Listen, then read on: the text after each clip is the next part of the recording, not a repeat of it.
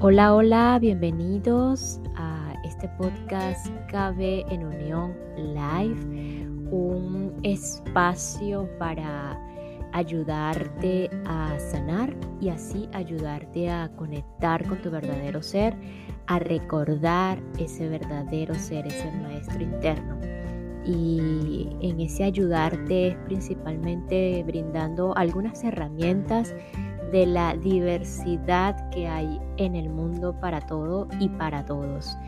Em, es por eso que yo te pregunto en este momento, eh, ¿estás dispuesto a permitir la guía para conectar con ese verdadero ser?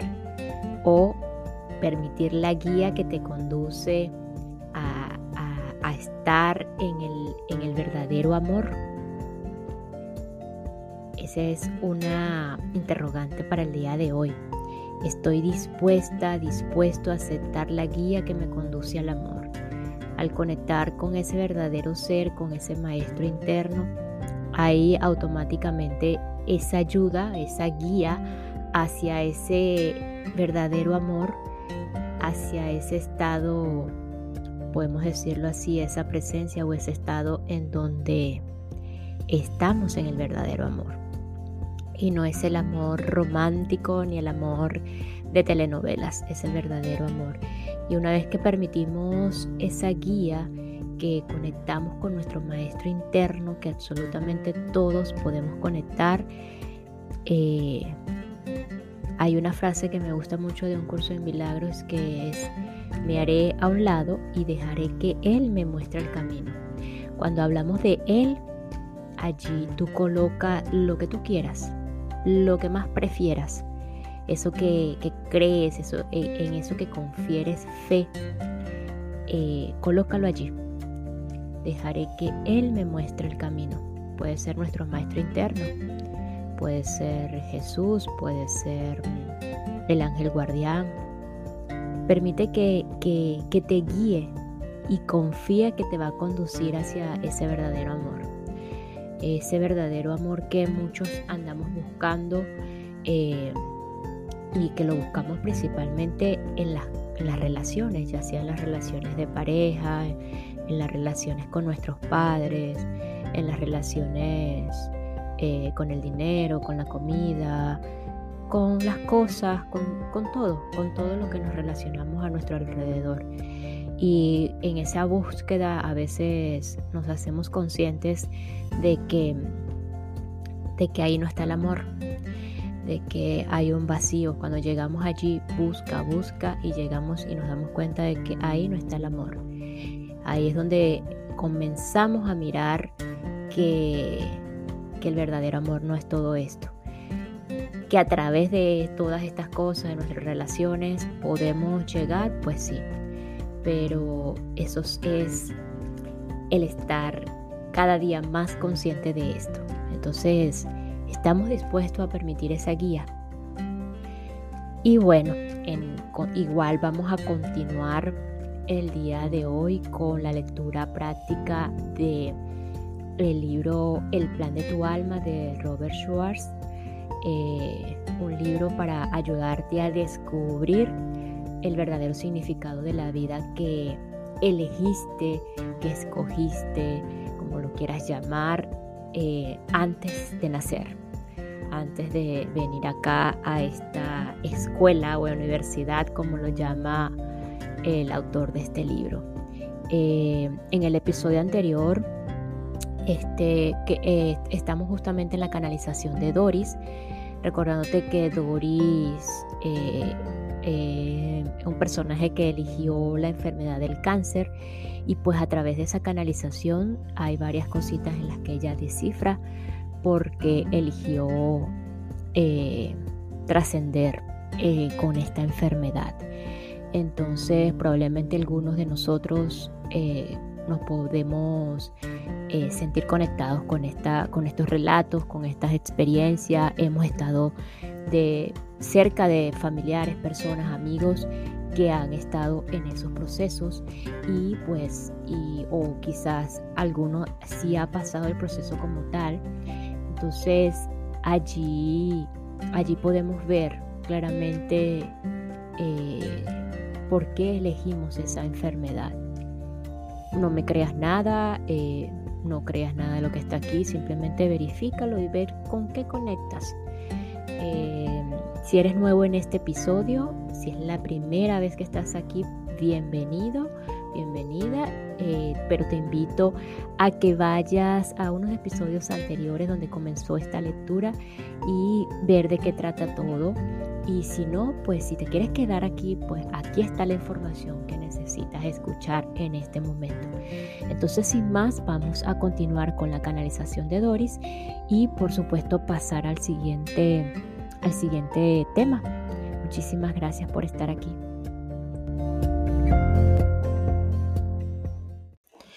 Y esta pequeña pausa es para enviar un saludo y agradecimiento a todos los que me escuchan y se encuentran en Minneapolis, San Paul, Morris, eh, Grove, en el estado de Minnesota, en Estados Unidos de América. Thanks so much. I appreciate your support and here. Uh, thank you for listening to me.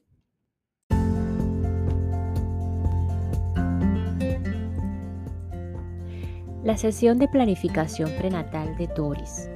Tras la conversación con el alma de Doris, pedí a Stacy que accediera a su sesión de planificación prenatal. Estoy en una habitación con muchas almas, comenzó Stacy. Me estoy concentrando en las dos, en las de Doris y su madre.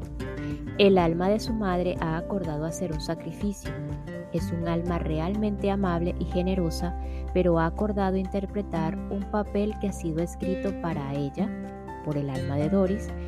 Hay ciertos aspectos de la personalidad de la madre que están allí para su propio crecimiento, pero están hablando de que el alma de la madre suavizará algunas partes de sí misma y endurecerá otras para ayudar a Doris a conseguir lo que necesita sigo oyendo las palabras sacrificio al dejar ellas algunos de sus retos principales para una vida posterior. Las probabilidades de desarrollar cáncer se presentaron a Doris como una consecuencia de ciertas elecciones que podría tomar respecto a ciertos asuntos kármicos. Están hablando de ello, pero también lo están exponiendo en un tablón. Veo que Doris mira al suelo veo a sus tres espíritus guías a su alrededor. En el suelo veo el tablero. Es un diagrama de un camino de, que debe tomarse y de los giros que pueden hacerse durante el camino. Muestra qué elecciones provocan qué consecuencias. Veo a Doris asintiendo con la cabeza, afirmando que comprende el concepto que están presentando los demás. La veo acordando que desarrollará cáncer de pecho y que esto le servirá como una llamada para despertar. Me dicen que Doris viene de un grupo de maestros, que su propósito principal es ser de utilidad para otros. Como ocurrió con la enfermedad de John, el cáncer de pecho de Doris fue consecuencia de sus pensamientos acerca de sí misma, los cuales fueron desencadenados eh, por un suceso que ella misma había planeado antes de nacer. Como las olas que rompen contra la costa, nuestros pensamientos barren con fuerza nuestros cuerpos. Y tal como las mareas mueven cada grano de arena, del mismo modo nuestros pensamientos giran alrededor de cada célula, imprimiendo en ellas la energía que portan. Aunque Puede parecer que nuestros pensamientos ocurren en respuesta a la realidad física. La verdad es que ellos son los que, los que la crean. En la forma humana, cada célula es una conciencia individual que responde a la voz de la mente. Esa voz resuena a través de nuestro cuerpo como un grito en un desfiladero de montaña y nuestras células prestan atención a la llamada. Cuando planeamos nuestras vidas, somos conscientes del poder que tiene el pensamiento para afectar al cuerpo que habitamos.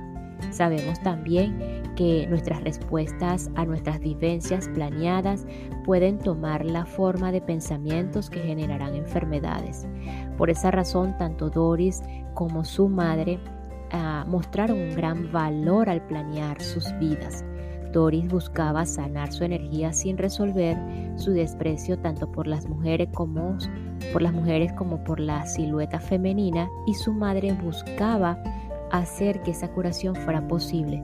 Desde la perspectiva del alma, su madre dijo aquellas duras palabras por amor, porque reflejaban los aspectos de Doris que necesitaban sanación. Antes del nacimiento, Doris sabía que sería doloroso escuchar esas palabras. También sabía, sabía que su reacción ante ellas conduciría al cáncer de mama. Su valentía y el deseo de sanarse eran tan grandes que eligió este plan de vida, no a pesar de estas dificultades, sino debido a ellas. Hay muchos tipos de palabras hirientes y de modos en los que una persona puede humillar a otra. Dado que Doris buscaba la sanación, no es una coincidencia que eligiera un cuerpo como el suyo, que su madre hiciera comentarios constantes sobre su peso y el tamaño de su pecho y que el incidente fundamental a los 16 años generara humillaciones con las palabras eh, anteriormente mencionadas. La planeación de la vida de Doris era una forma concreta de llevarla al amor a sí misma. Los juicios de su madre sobre su carácter y su apariencia se diseñaron para mostrar a Doris los prejuicios concretos que ella mantuvo sobre las mujeres en sus vidas pasadas. Como dijo el alma de Doris, en esas vidas no respetó a las mujeres ni las vio como iguales. La energía de esos prejuicios podría haber sido liberada y sanada al elegir el amor a sí misma frente a las acusaciones de su madre. Sin embargo, cuando Doris eligió interiorizar las palabras de su madre, apretó el gatillo, el potencial planeado para el cáncer de mama, del mismo modo que hay muchas formas de humillación verbal, también hay muchas formas de cáncer. El desarrollo del cáncer de mama no fue más fortuito que cualquier otra parte de la vida de Doris.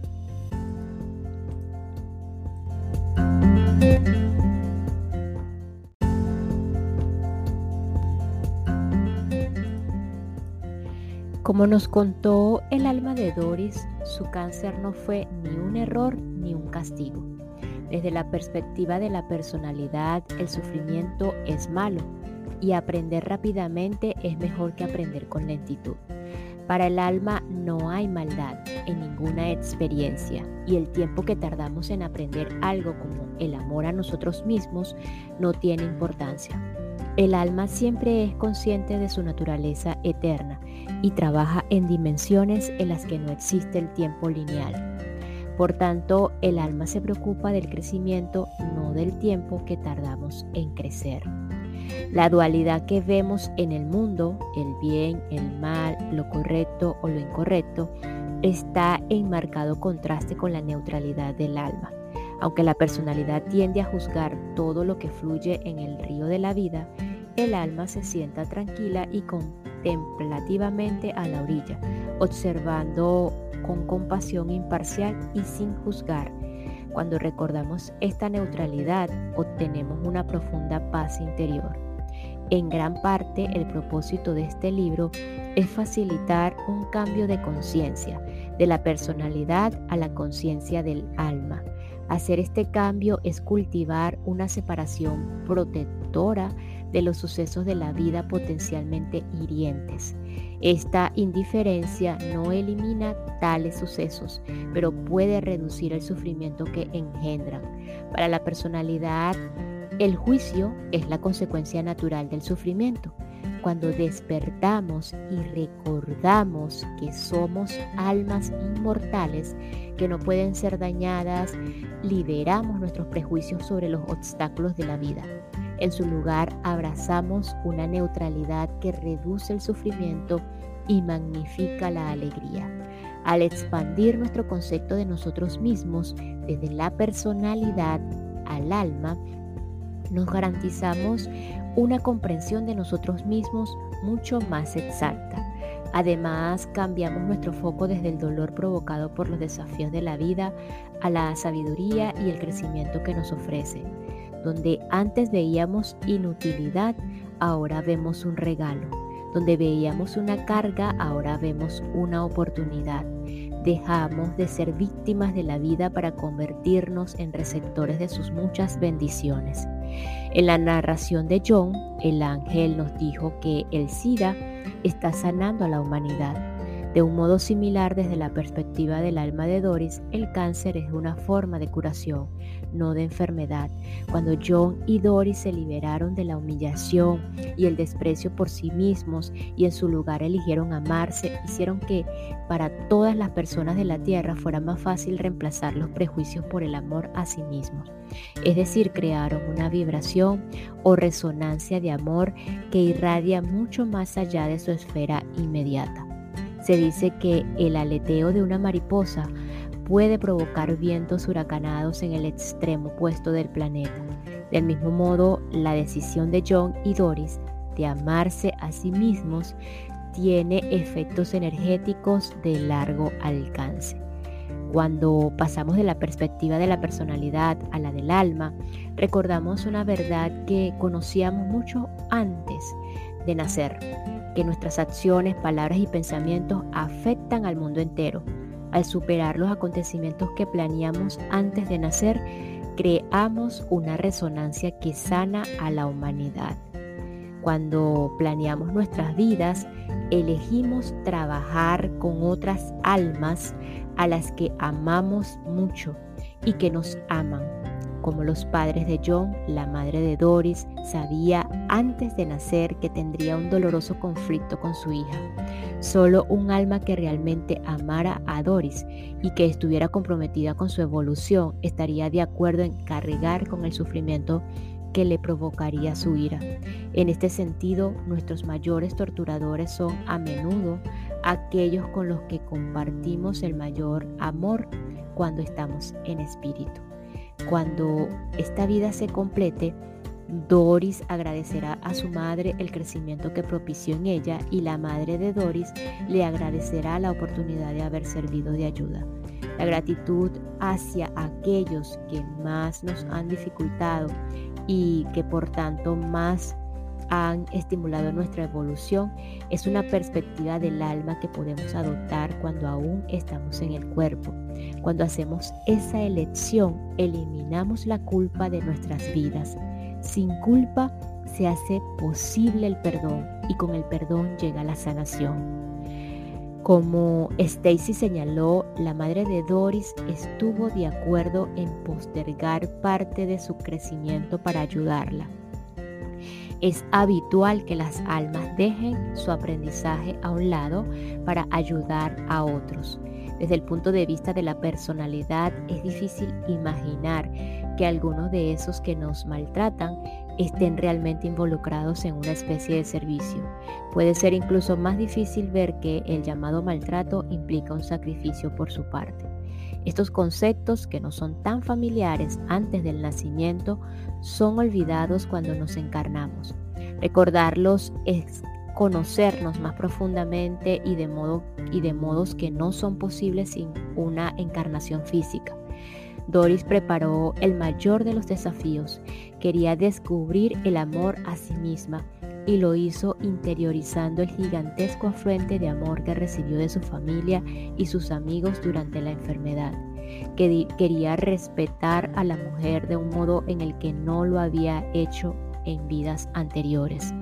Experimentando un tipo de cáncer que es casi exclusivamente femenino, Doris se vio obligada a confiar en otras mujeres para conseguir apoyo emocional.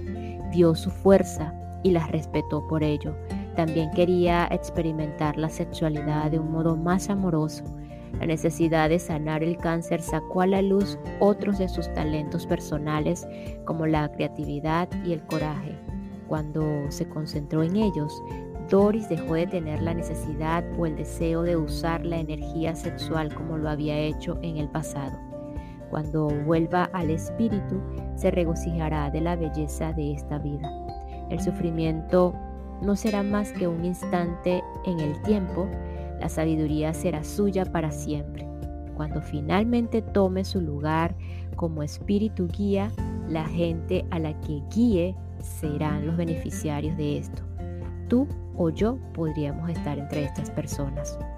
Pocas cosas en la vida son lo que parecen ser y muchas de ellas resultan ser lo contrario. En los relatos de John y Doris hemos visto que la enfermedad es sanación. De igual modo, los sentimientos de impotencia con que frecuencia sentimos al enfrentarnos a enfermedades graves son realmente la consecuencia de una vida diseñada por un ser enormemente poderoso. Nuestro poder para planear nuestras vidas y para crear las experiencias de crecimiento que buscamos es inmenso. Ese poder incluye la planificación de vidas con enfermedades físicas. Como almas, somos conscientes de esta realidad. Como humanos, lo podemos, lo perdemos de vista hasta que la enfermedad u otras dificultades vitales nos provoquen el recuerdo. Entonces recordamos que solo el más poderoso de los creadores crearía un mundo en el que parezcamos ser impotentes, uno lleno de magníficas oportunidades para redescubrirnos a nosotros mismos y para reclamar de este modo nuestro poder.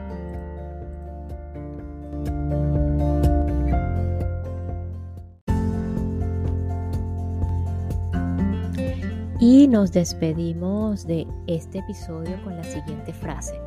La gratitud hacia aquellos que más nos han dificultado y que por tanto más han estimulado nuestra evolución. Es una perspectiva del alma que podemos adoptar cuando aún estamos en el cuerpo. Cuando hacemos esa elección, eliminamos la culpa de nuestras vidas. Sin culpa se hace posible el perdón y con el perdón llega la sanación.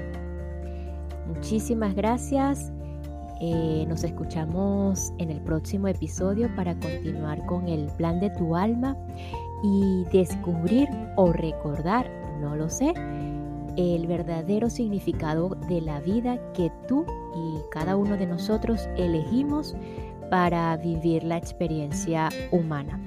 Gracias, gracias, gracias.